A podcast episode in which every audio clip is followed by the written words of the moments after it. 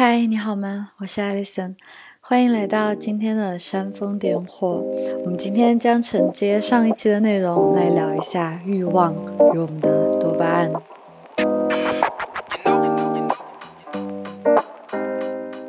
在上一期，我们其实是一起聊了一下如何让时间慢下来，或者说延长一种我们自身对生命的时间感。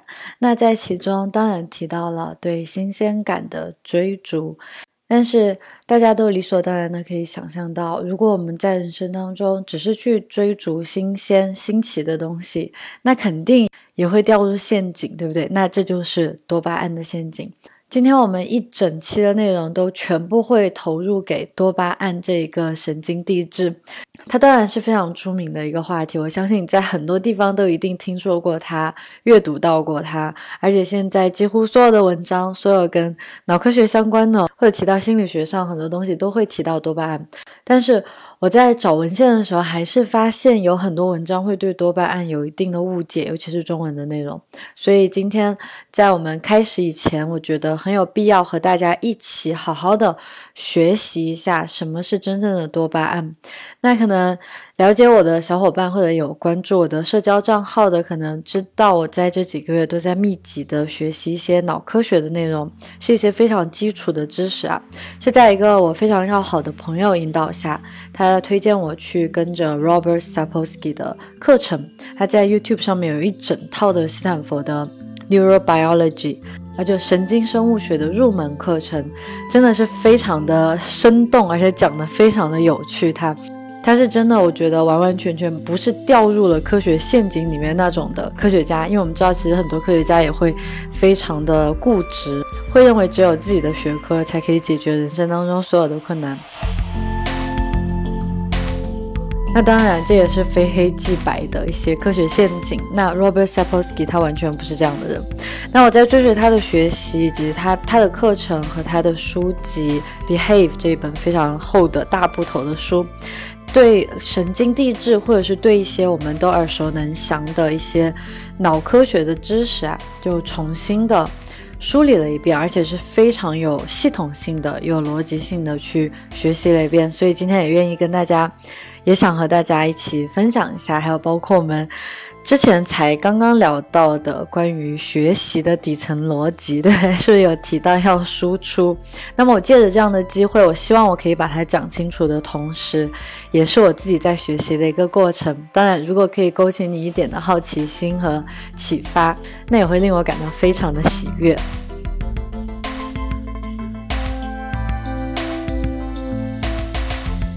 今天的我们内容将分为三个部分。首先是多巴胺，它究竟是什么？我们以它作为你的朋友的角度去看一下它的运作机制，同时你会发现它也是你人生中最大的敌人。第三部分，我们就一起来探索一下，我们怎么样给多巴胺解毒。我们大家现在真的都有一个神经病，就是被多巴胺劫持。所以在最后的部分，会和大家一起聊一聊，有没有什么样的方法可以去为多巴胺排毒。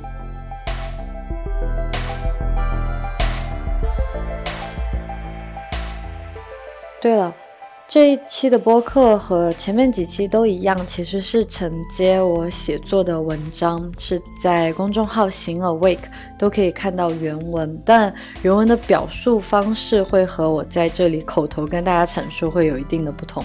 但然后，如果大家对某一些机制啊或者一些原理想要找到文字版的，都可以在公众号“行 Awake” 里面找到相应的文章。文章当然写的会更细致。但是可能播客会更生动。那首先有件事情点破说出来，大家应该都不会反对，尤其是我们对个人成长的追求啊，对思维认知的升级，或者想要去解码财富的秘密，还是向往神秘绚烂的爱情，我们为了生活所做出的一切努力，其实都是为了一个目的：过得快乐一点。那如果谁有能让快乐延续的方法，那他一定是全世界最有钱的人。那刚刚好在写这篇文章的时候，Elon Musk 变成了地球首富，倒也不奇怪，他肯定还会变成火星首富。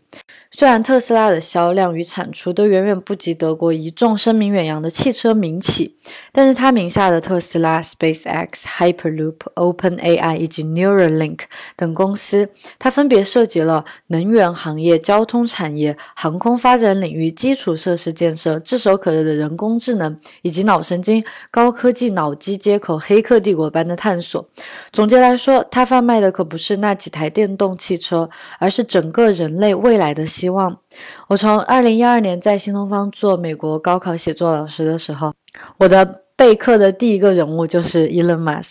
每一次和学生聊到他，都会兴奋不已，好多次全班都一起嗨了起来。那现在也快要十年过去了，Elon Musk 变成了世界的首富。但是我们可以看看他做的产业，其实不管是他，还是一直长期在世界首富的那一位亚马逊的创始人 Jeff Bezos，他们不仅改变我们的生活方式，也同时是最刺激我们大脑神经系统的新科技。事实上，不仅是 Elon 或是 Jeff，放眼望去，你生活的点点滴滴，不管是街角那家最好吃的麻辣烫，还是已经成为人类幻知的智能手机，或是刷也刷不停的社交网络，他们都在反复戳。着我们大脑中的那个基点，甚至开创了比传统广告行业更邪恶，也是更振奋人心的蛊惑人心的手法，便是神经营销学。那么我在这里提到的那个基点，就有一个人尽皆知的名字——多巴胺 （dopamine）。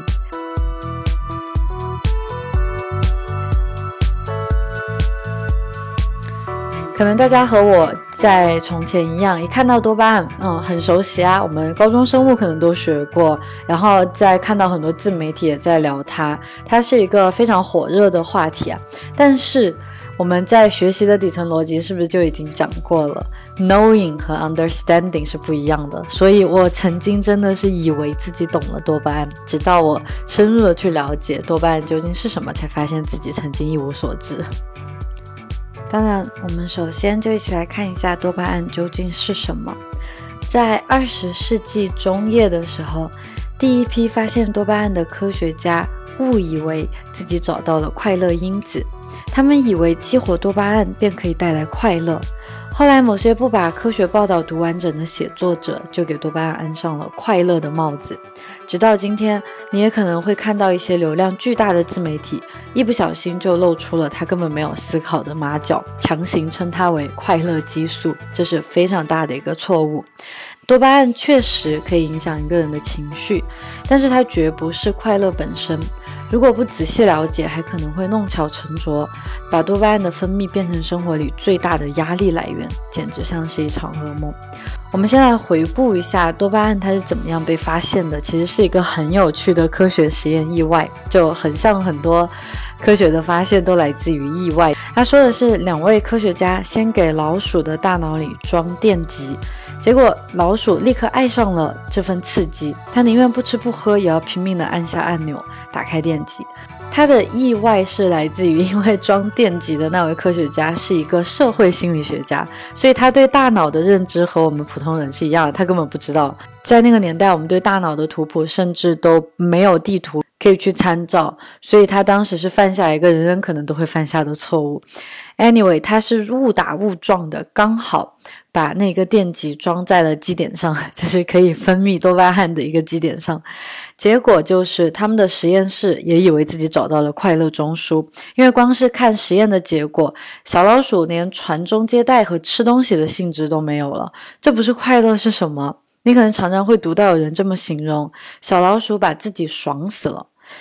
这是一个天大的错觉。那在二十世纪的下半叶。在那个时候，科学家还可以在人类身上做一些实验。这时候的研究对象既然是人类，大家都可以开口说话了，就可以描述自己经历了什么，就不用再像在小老鼠身上那样去猜。脑科学家就发现，嗯，好像不太对劲了。虽然这些人们，这些实验对象的人们，他也像老鼠一样，很喜欢去刺激大脑中的那个电极啊。他们喜欢到什么程度？每分钟可能就会去按压四十次，电击自己四十次。只是他们都不怎么快乐，相反，他们点的越多，他们越感到焦虑，直到最后坦言说，这种感觉真的令人非常沮丧，却也仍然无法停止疯狂按下按钮的欲望。是啊，我们看到这里知道，小老鼠它不是被爽死的，我们找到的这个电极不是快乐，而是困扰了人类几千年的精神折磨——欲望的本质。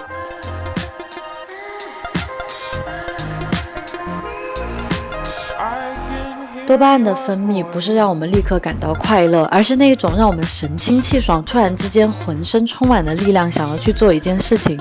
这是什么？这是渴望，对不对？所以多巴胺它是激起了我们那种还想要的心情，它是一种奖励机制，它让我们以为再按一次，接下来就会有更好的事情发生。那你按了之后再来一次，它会不断的刺激你去做，去想要更多、更多。这种情况我们都不陌生了，这是一种上瘾的症状，而且它绝对不是毒品的专利。我们在日常生活中或多或少都接触过这种令人着迷的感觉。我们对糖、对酒精、金钱、爱情、尼古丁、未知与新奇，还有一切与性相关的内容，我们都从最初的兴奋不已到想要更多。还有这世界上一切有价值的服务，或是无价值的消费，它们其实都是建立在对多巴胺的利用之上的。最让人警醒的就是一个新的市场营销手段正在鼎盛期——神经营销学。如果我们不想缴纳那么多毫无必要的智商税，我们应该学学如何反攻现代商业巨头的神经营销法，了解自己的多巴胺。那多巴胺当然是我们的朋友。它令我们感到，可以说是我这几年在写的，包括我在二零二零年的新序言当中所提到的那一种双眼发光，对不对？感觉浑身充满了生命力，其实就是来源于多巴胺。而多巴胺究竟是什么呢？它被称为神经递质，神经递质就是一种神经元，就是我们大脑的脑细胞相互之间通话的一个信使，它就是到处去传信的，告诉大家，哎，现在我们出来了，现在多巴胺开始运行了。你可以想象某个脑区会在这个时候发光发亮，神经元开始通话，大脑产生渴望。你可能正蠢蠢欲动，做出某种行动了，可能要打开手机了，要划开手机，打开某一个你喜欢的社交网络。这是大脑的一种奖励机制啊，毕竟我们是在行动中获得生存的意义的。也就是说，每当大脑发现奖励的获得奖励的机会的时候，它就会自动的释放很多多巴胺。总结来说，多巴胺不会令我们快乐。而是让我们更强烈的去追求快乐，这很符合我们对基因进化的理解。为了更丰富、更成功的繁衍后代，我们的大脑得先让我们对生命本身产生浓厚的兴趣，例如食物、例如性这些基础的东西。这是多巴胺的美好，但是同时你又会发现，我们欲求不满的时候会痛苦，而且我们想要得到更多也会很痛苦。这是多巴胺的陷阱。那多巴胺分泌那种感觉妙不可言。它的存在本身就可以令生命的体验更加丰富，同时也是人类卓越的创新能力的发源地。我们虽然都听过一句老话“无欲则刚”，说的好像是无欲无求的人是最刚强而不可击倒的，倒也符合逻辑。可是如果由字面意义来理解，那个无所欲求的人还能被称为是活着的人吗？人只要拥有生命，就有生存的本能。从进化论的角度来看，本能就是欲望，欲望才带来了生命。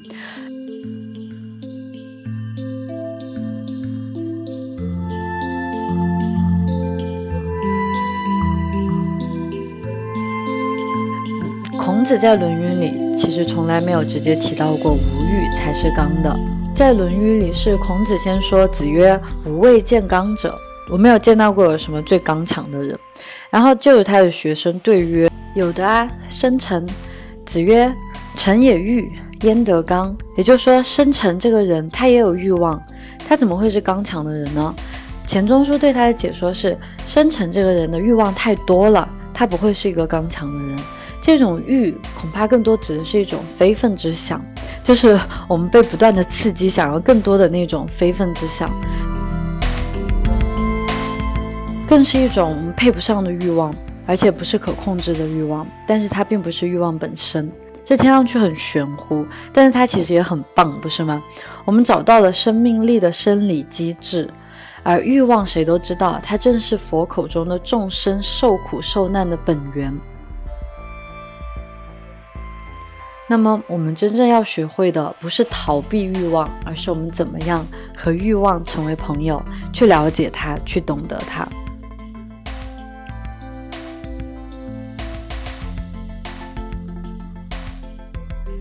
要知己知彼，才能百战百胜。我们现在就来看一看，当多巴胺变成我们的敌人的时候会怎样。我们刚刚看到，他是我们很好的朋友，我们因为他可以过得很有期待感，那种期待感本身就很值得去追求，是吗？那他也可能会变成我们的敌人，这是肯定的。我们在上一期聊到的是，我通过不断的旅居。不断的更换城市与国家，过上一种数字游民的生活，它听上去真的棒呆了。但是总有一天我会发现，总有满足不了我的山海，总有满足不了我的心的人。那我这样自顾自的去更换节奏，确实很爽。但是它带来很大的新的问题，就是我搬到柏林以后，开始感到无聊，我开始感到不能够，就是失去了接下来可以到另外一个城市、另外一个国家的可能性。会让我觉得很难受，这是我开始意识到完全被多巴胺给劫持了。我们聊过一期是讲数字极简主义，我们对新闻、我们对社交网络、对手机互联网的这种沉迷，它本身就来源于多巴胺，对不对？我们每我们大家都听说过，我们每获得一次赞，我们每得到一条评论，这种反馈机制让我们更想要打开这个社交网络。我们看到一张好看的图片。我们想要看到更多，那所以这都是一种令我们上瘾的一个机制。那这种情况下也被称为多巴胺劫持，就我们好像变成它的奴隶，就在原地刷刷刷，一直刷到我们上一期聊到的内容，在这种高速的体验当下，但是回溯的时候却发现时间不见了，这一生就是白过了，这是一个很危险的境地。那么多巴胺对我的劫持，却是在旅行或者在新的地方、新的朋友这件事情上，这是真的很疯狂。因为柏林算是一个我在青少年期梦寐以求的城市。虽然我一六年搬到了德国，但是我从来没有在柏林生活过。我来柏林玩过很多次，也小住过一段时间，这是我真正第一次获得了留在这里的机会。可是我却拼命的想逃走。这也给了我一个机会，好好的去观看自己现在的感受，观看自己的生活究竟是进入了一个什么，好像我以为自己有掌控感，但其实完全失控的一个方面。而且我到现在还是认为，我觉得柏林它可能是全世界最酷的城市了，因为这座城市真的是对主流文化完全的嗤之以鼻。当然，它也有它的负面的东西。而且夏天的柏林真的是美好到难以置信，但我在当时却深陷其中不得安宁。这也不太令人感到意外。作为数字有名，对新鲜地的追逐有一个致命伤，那当然又是我们的多巴胺在作祟。这里就要提到一个，我认为应该是对于我们人生来说，或者对于懂得人生来说最关键的一个第一要素、第一个原理了。它非常的简单，什么意思？就是多巴胺的阈值会不断的提升。因为我们随着年龄的增长，就会发现啊，我们实现欲望的时候，正是快乐消磨殆尽的时刻。你会发现，大脑对一件新鲜事的刺激，很快就会回到基准线上，回到一种生物最基本的内稳态平衡 （homeostasis） 这种状态。我们只要学过生物，都会有了解它。它指的是生物有机体生存的一个基本功，在一定的外部环境下，生物体自身通过调节回归生命基准线的一种功能。例如，我们在外面天气很热的时候，我们身体就会不自觉地缩起来，缩得很紧，其实就是为了去平衡我们身体的体温。还有运动的时候，体温会增高，那我们就会大量流汗等等。这个是一个我们的内稳态的一个状态。那所以，当多巴胺产生以后，它很快也会回到基准线上。我们体内的任何一种荷尔蒙或者神经递质，它放电，它发出来了之后，我们的神，我们的大脑发亮，但是它很快还是会回到基准线，这是这是人生的一个本质吧。大家也应该都听过一个实验，就是去调查那些中了大奖、中了彩票的人和那些可能因为车祸而失去手脚的人，他们的快乐与悲伤最后都会回到基准线。那些中了大奖的人并不会因此就快乐一世，失去双脚或者双手的人，他们的痛苦也并不会延续一生，他们还是会过得很快乐。所以这是很有趣的一个东西，它其实就来自于多巴胺的阈值会提升。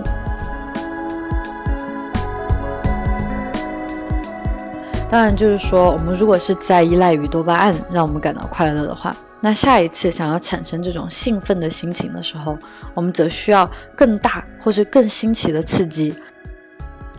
所以，我们应该看一看怎么样可以给多巴胺排毒。我是在大学毕业那一年第一次明白了，满足欲望并不像我想象中那么的神奇，或者那种感受不是一种极乐。我花了整整大三一整个学年努力复习，准备考研。那时我还保有成为一位记者的梦想。我以为先考上研究生会让这一切更加顺利。我可能也不像你想象中那么用功，因此在通知书出来以前，我自记得，我记得自己百般默念：天呐，如果我考上了上外，我一定会开心到爆炸。我的本科是在四川读的，我还专门到上海去参加了口头的面试。最后，当我通过面试，在榜单上看到自己名字的时候，我记得，我到现在都很清晰的记得那种没有任何感觉的感觉。更糟糕的是，回到了校园里，身边的朋友都为你兴奋不已，你真的什么都感觉不到。今年恰好。皮克斯又推出了一部高分成年人动画《心灵奇旅》啊，So，说的不正是这样一种感受吗？当爵士乐钢琴手的男主历尽万难，才发现得到了自己最想要的东西时，留下的却是一种空，那种空的感觉，正是这样一种心情。这个道理其实不需要脑科学基础知识，我们就可以理解。只要是认真生活，并且认真反思的人，都会自己弄明白的。正如这一句话，到现在也不知道究竟是萧伯纳还是王尔德说的：“人生有两大悲剧，一是得不到你想要的东西，另一个则是得到了你最想要的东西。”那么我们到底要怎样呢？还要不要呢？像我们之前提到的那种。口腹之欢，或者是像社交网络刷手机，它是一种低投入高回报的虚假的快乐。我们真的不需要投入什么，你只需要打开手机，坐在原地刷一刷就好了。而且那种快感，它立刻就来了啊！可以看到更新的，看到更新的，可以买更新的、更便宜的、更好的。其实他们也是真实的快乐，它在当时让你更有。动机去继续，但是它带来的后果会比较严重，所以我觉得到这里是的，我们都有神经病。我们每天的生活、感知、情绪，在很大程度上都依赖于大脑的神经元是如何通话的，对不对？这不仅仅取决于你是谁，也就是说那些你无法改变的基本构建，例如你出生的家庭、成长的环境，还有你的基因排序，但是更在于你在后青春成长时期是如何接触这个世界的。这又回到了我在一期播客，也是在文章里有详细提到的，为什么我们的年龄越来越大的时候，会觉得人生会越来越的顺利，而且真的人生会变得越来越好，其实是有脑科学去做支撑的。但是在这期间，在变好以前，我们是需要触地的，触地才可以反弹，也就是在后青春成长时期才会完全连接上的前额皮质。我们最近的这几期内容全部都是脑科学了，所以是被欲望掌控，还是你反过来认识欲望比较重要呢？注意，我们不是说要控制欲望，任何控制的意图都是一种对抗，一旦产生了对抗，就会出现矛盾。任何的矛盾都不会带来丝毫的安宁，所以我们要学会的不是控制情绪，不是控制欲望，而是了解人生欲望。它是人性，它是人生的基础课。我们到现在应该都明白一个很长的道理：人们对新鲜的追求是无穷无尽的，所有人都是喜新厌旧的，你我都一样。甚至是离群所居的僧人禅心，他们其实也一样。那些住在寺院的人，其实不是我们想象中清心寡欲的圣人。只要活着，我们都拥有共通的欲望与苦难。他们也会快乐，那他们也就一定会悲伤。区别不是他们如何放下了这些欲念，而是他们如何选择看见欲念。对于多巴胺的解读，我给自己找到了下面这三个方法。如果能够做好，你会发现你可以接受任何苦难，你不会永远快乐。谁向你保证你如果可以一直过得很幸福，赶紧逃走，这是不可能的事情。我们真正要学会的是如何接受苦难。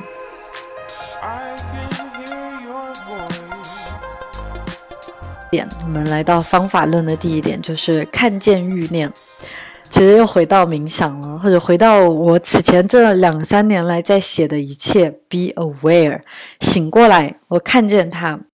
其实，在冥想当中所学到的很多东西啊，像我不断的去提冥想，真正的就是 let it come，我们看见大脑在做什么；let it be，我们接受它在做的什么；let it go，在你接受的那一刻，你才可以真正的放下，而且不是你主动放下，它是真的会离开。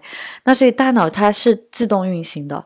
这一切冥想的感受，我其实在脑科学当中也找到了很多的答案。其实这么说也不太对，因为不是故意要去相互印证，它真的是可以从生理层面上去解释为什么我在冥想的时候会有这种感觉。我们知道大脑是自动运行的，我们最普遍的问题是我们以为神经连接的一切冲动与受难。就是我们大脑当中不断在思考的那些话语，我们以为那就是自己，其实大脑不是你，大脑的思考也不是你。这个话题真的在冥想当中反复强调过很多次。我最近才将冥想的这些经验，还有一些方法。做了一个电子杂志，然后是免费的，可以给大家去下载阅读。可以在公众号“行耳未回复“冥想”，就可以得到这一套资源。大家感兴趣，可以去更深入的了解一下冥想。那大脑中持续的背景音不是我们自身，然而如果我们忽略它这二十四小时、七天都不间断的喧嚣，那么这些喧嚣、这些噪音就会变成我们的主人。什么叫浑浑噩噩、随波逐流？就是你从不观察脑袋里在发生什么，而且你以为你脑袋里在想的那些东西是你在想的，其实那不一定。我们非常的 reactive，我们非常受环境的影响。你可能手机上看到一条信息，它才主导了你怎么样去推进你的思考。而推进思考的这一个步骤呢，是你这些年来是我们人生成长的过程当中形成的一套神经元连接的机制。但如果我们从来不去打破它，从来不去观察它，那我们将活在这种无限的圈套当中。当我们看见了它，我们不是说我们就可以控制它，而是我们知道，我们至少可以知道问题在哪里。无论你如何称呼它，冥想还是打坐，或是《论语》中的五日三省吾身，静坐下来与自己的大脑亲密相处的时光，正是那个可以帮助我们清醒的原技能。就是我常说的“醒着生活”。嗯，那句话是这么说的：只有在我彻底接受了自己的时候，我才有机会改变自己。第二个方法，升级自我。其实说到现在，都是我们过去所聊的内容。我们的整个播客想要传递的，不就是煽风点火吗？就是我们还可以发现更新鲜的自己。而且我过去这几年所写的全部文章，就是为了赋予所有阅读的人一种双眼放光的体验。其实说白了，就是在刺激你的多巴胺分泌。但是这份多巴胺可不是那种用轰动博眼球的信息来交换的。你们发现我的文章写的越来越长，我的播客现在录的也越来越长，就连做的视频节目也倾向于长时间的瑜伽陪伴。大约与时间长短没有什么太大的关系啊，关键仍然是我虽然写的是自我提升，但是不像知识付费那种允诺即时回报一般的骗局。这里说的是那种没有捷径可走的自我提升，是需要你亲身去思考、整合，最终做出行动的。现在你会明白这是一种什么样的多巴胺刺激。乍一看，学习新的东西。认真阅读一篇经过作者思考过的文章，是一种需要高度投入的状态，而且这种投入在短期内收益都不是很明显。但世界上最懂得自我发展的人，恰恰是花了最多的时间在那种需要高度投入、短期内低收益。长期却可能产生巨大收益的行动。例如，我们认真读一本高价值的书，创办一个公司，花近一万个小时拉小提琴。当然，这我是在调侃一万小时定律。我们之前的文章也分析过这个刻意练习、长期保持锻炼等等。事实上，这些都是我们全人类都知道的道理，但是却过不好那一生。其实就来源于我们是怎么样去理解一个行为可以给我们带来怎样的快乐的。比起花两个小时读一本哲学著作，刷手机或是追综艺的时间当然更轻松、更愉快。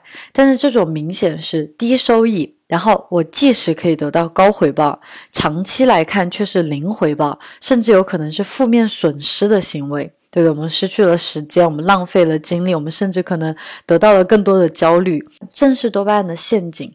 正如二十七岁的时候，我自己拼命的看电影、看电视剧，骤然就落入了人生低谷，陷入了抑郁这般的结局。不断去发现一个新的自我，是从二零二零年我开始写作的更重要的一个方向。关注自我成长，学习新的东西，但是是从思维方式的转变来做更新的更迭。这是一种给生活可以持续注入新鲜的最佳方案，因为它恰恰需要你做出那种需要高投入。却短时间低回报而长期效益非常高的事情。未来最成功的人一定是那些终身学习的人。仔细看看他们的行为模式，你会发现他们还是最快乐的那群人，因为多巴胺都变成了他们的朋友。他们可以利用多巴胺去做那些看起来很难的事情。这个听上去也很像 Robert Sapolsky 在提到的我们的前额皮质，其实就是可以令我们决定、令我们选择去做那些看起来很难。但是在长期看来，其实收益很高的一些行为。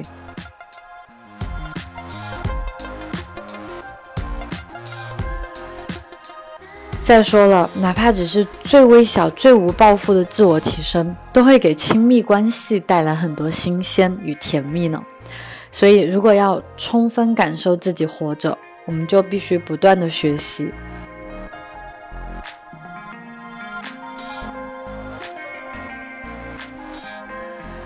方法论的第三个点，选择性无聊。那这时候我们是真正切入主题，回答上一支播客、上一篇文章提出来那个问题：我们怎么样去平衡新鲜感？对新鲜感的追求。我们知道，丰富的人生体验、丰富的人生经验，可以给我们的人生拓宽非常大的限度。那但是我们怎么样去平衡这个新鲜感的追求呢？所以我在这里提出的是选择性无聊。我在数字极简主义如何戒掉信息焦虑那篇文章里面，还有播客，是第一次介绍了我先生对待手机以及互联网的态度。他大概是从二零一五年的时候就开始强制性的放下手机，而且再也不用任何社交网络。他到现在都没有任何社交网络的账号，并且共同商定家里的卧室不得有电子设备参与，也就是不要在睡前刷手机。二零一九年夏天，我回国陪伴父母，我去见我的发小闺蜜，准备留宿过夜。当我关掉手机留在客厅的时候，她惊讶不已。我把家里的情况告诉她，她哭笑不得，说：“凭什么他要规定你什么时候不能用网络啊？你居然受得了？”那但是我仔细想想，我为什么答应了我先生的提议？这其实不难理解。虽然当时我们也才二十三四岁，正是对社交网络最难以割舍的幼稚期，我当然不能立刻理解他的用心，但是我知道他的决定是正确的，而且我们直到今天都在为这个决定而深深受益。我们拥有了更多嬉笑打闹的时间，更加认真聆听对方的倾诉，也因为剥离网络信息的轰炸而睡得更好了。这是我第一次明白选择性无聊的力量。要注意，这是选择性的。我们多次提到了，包括早起啊，去做瑜伽、做冥想这些从习惯上来改变生活的一些行动，他们可以带来生活正面的影响，不是因为这个活动本身。而恰恰是因为它带来的掌控感，所以当我选择性的，尤其是当我自己决定去做一些打个引号无聊的事情，让我的生活更慢下来、放慢速度的状态的时候，你会发现这种投入可以带来非常安宁的回报。其实很好理解，假如我们每天都吃最爱的麻辣烫。那么根据多巴胺阈值提升的效应，大概到第十天，只要闻到麻辣烫的味道，你就会想吐了。但是假如你断食了十天，只喝水，结果是原来那不太有吸引力的胡萝卜沙拉，也会在此时变得诱人无比。这正是选择性无聊的力量，也是为什么我和我先生仍然在每年都会尝试断食的体验。当我们降低了新鲜事物对自己的刺激，那么一场雨会比音乐动听一百倍。这多有趣啊！这正是通过降低低投入高回报的娱乐活动，来让自己更容易快乐。我们说的不是放弃娱乐，不是放弃去享受，而是当你懂得怎么去承受无聊的时候，你会发现你的快乐会来自于最微小的东西。这真的是人生最大的礼物。脑科学家对长期冥想者的研究发现，反复的发现，他们更容易快乐。我相信你现在明白这是为什么了。我们可能大家都觉得自己是一个很知足的人，很容易为天上的一朵云，为夏天吹过一阵风感到快乐。但是这是在我们最敏感的时刻。可是你可以想象，长期冥想者他的生活，我打个引号，看上去是不是很无聊？那么对他来说，一份甘甜，哪怕是清泉的那个味道。都可以给他带来一种非常极乐的感受。古希腊斯多葛学派的哲学，我们也已经分享过许多次了。罗马帝国首富塞内卡家财万贯，声名显赫，却偏偏每个月都要让自己吃最简单的食物，直接睡在地板上。这种主动选择单调、选择简单生活的能力，就是一把制服多巴胺的金钥匙。事实上啊，全世界现在正在经历的这场疫情，正是一个给我们踩刹车的机会。当然，也有人因此而陷入更强烈的娱乐刺激圈套。但是，终究你会发现，那些即时的快感多了一层低潮的阴影。疫情当然不是我们主动选择的，也正因为如此，它显得更加难以忍受。但是，换一个角度，如果主动一点，我开始慢一点，不用那么多消费，不用那么多聚餐。那么接下来的每一次消费与和朋友的简单聚餐，都会变得更加令人满意。时间来到二零二零年，新冠疫情打断了数字游民自由来去的旅居生活方式。我和先生还有许多朋友也进入一种更为被动的状态，要么停滞旅行，要么被迫前行。我们在德国小镇的森林里度过了一整个春天，那段每天在林中散步，还训练起了跑步的时光，充满了生机。我也算是亲眼目睹了一整片森林从冬季的复苏。正是在这样的时日里，我写下了《如何享受闲暇》这篇文字。我发现自己可以在家里的地毯上花几个小时，只是观察一片树叶，从气味、形状到纹路，仔细感觉它在手指、手心的独特触感，一寸一寸地重新认识一片简单的叶子，这令我感到很快乐。一是我突然寻回了小时候蹲在地上看蚂蚁搬家的整个整个下午的感觉；二是我竟然在二十岁的最后几年学会了如何与一片叶子。度过一些简单又干净的独处时间。我最喜欢的当代思想家 Nassim Taleb 他就曾说过：“塔勒布，奖励不用太大，只要平凡就行。”我觉得这真的是非常一语道破天机。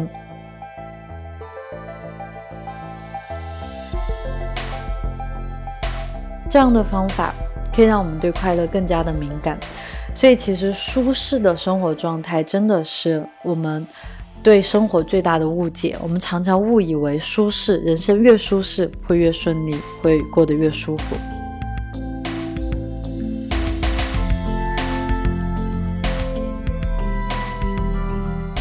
那这一次的话题实际上是对上一次如何延长生命的时间感做的一个补充。多巴胺这个话题原本就是指引生命方向与幸福感的第一原理。我再次提醒，多巴胺的分泌。不会带来幸福。如果你肯更深入的去研究、去观察、去探索，你会发现命里的一切懊恼与疑惑都会随着对多巴胺的了解而迎刃而解。正是因为和多巴胺变成了朋友，我才坚持写下那么多的文章。是不是讲到这里也看到了自律？自律这件事情，或者自控力这件事情背后真正的原动力？实话说，写作这件事情从二零一九年年初就不再为我带来任何的收入了。我不再接稿，而是做自己的产品。我也不花时间接无谓的广告，公众号的文章就突然变成了一件最为干净与纯粹的事情。当然，这不是说赚钱就是肮脏的，赚钱非常重要。我们未来也会聊更多这方面我曾经避而不谈的话题。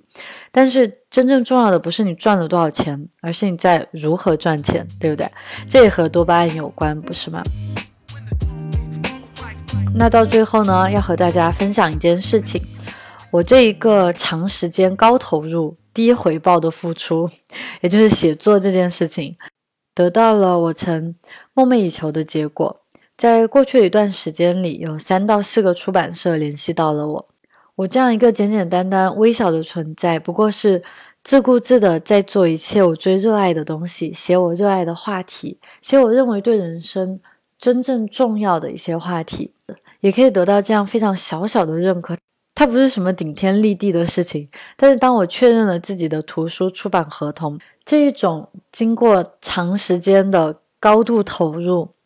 到最终得到一个高度回报，虽然我再次强调这不是什么很厉害的回报，但是，而且甚至编辑的直言告诉我，这绝对不是一个赚钱的付出。如今的图书销量在与成本在国内是极不成比例的，但是于我个人来说，它所带来的喜悦是多巴胺都无法完成的。当然，这其中还需要多巴胺的协助，才可以助我一臂之力完成更高价值内容的书稿。我也会在书里更加详细的去诉说我是如何借助多巴胺的帮助过上梦中的生活的。多巴胺甚至变成了我最好的朋友，让我选择去做那些更困难但是长期价值会更高的行为。我在二零二零年年初推出过一本电子杂志《创造幸福》，你们很多人都询问过我为什么不做一个纸质版的，希望接下来我们也会在纸张里再次碰面。这一次的内容聊了很多的心里话，那我写作的文风也更随便了一些。我们都一起和自己的多巴胺做朋友，当然还有更多很关键的神经递质，我会写在书里和大家分享。